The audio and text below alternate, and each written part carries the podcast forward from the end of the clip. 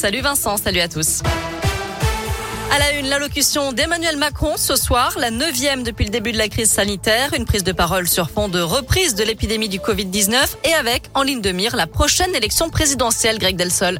Oui, le président de la République devrait faire de nouvelles annonces sur la situation sanitaire avec l'objectif de promouvoir le rappel vaccinal, la fameuse troisième dose.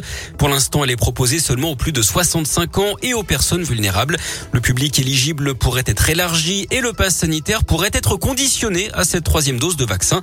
Le président devrait aussi pousser à la vaccination contre la grippe et insister sur la prévention de la bronchiolite.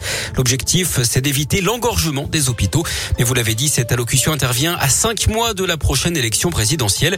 Emmanuel Macron devrait donc également parler des réformes en cours ou à venir, notamment celle des retraites et de l'allocation chômage et faire le point également sur la relance économique. Merci Greg. Emmanuel Macron prendra donc la parole ce soir à 20h à la télévision. Ce matin, un nouveau conseil de défense sanitaire s'est tenu à l'Elysée pour les derniers arbitrages.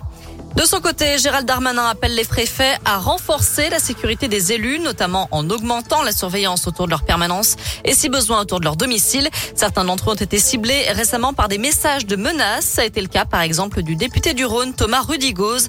L'année dernière, près de 1300 menaces ou agressions contre les élus ont été enregistrées. C'est trois fois plus qu'en 2019 selon les données du ministère de l'Intérieur.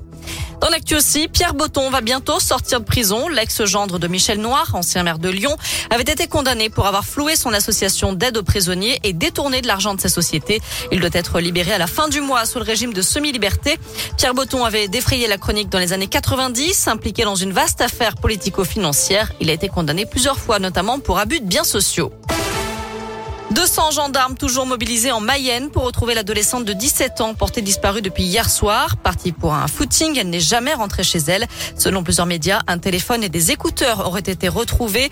Le procureur en charge de l'enquête doit s'exprimer dans une heure pour faire le point sur cette affaire.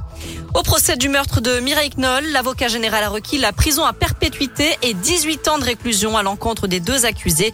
L'octogénaire juive avait été tuée de 11 coups de couteau à son domicile parisien en mars 2018. En terminant, 6 millions de personnes ont vu l'Arc de Triomphe empaqueté. Une œuvre posthume de Christo, l'artiste bulgare connu pour ses emballages monumentaux. Eh bien, celui du monument parisien a donc connu un large succès. Merci beaucoup Noémie. On file sur radioscoop.com avec la question du jour. Faut-il rendre la troisième dose de vaccin obligatoire pour conserver le pass sanitaire? Vous répondez non à 67%.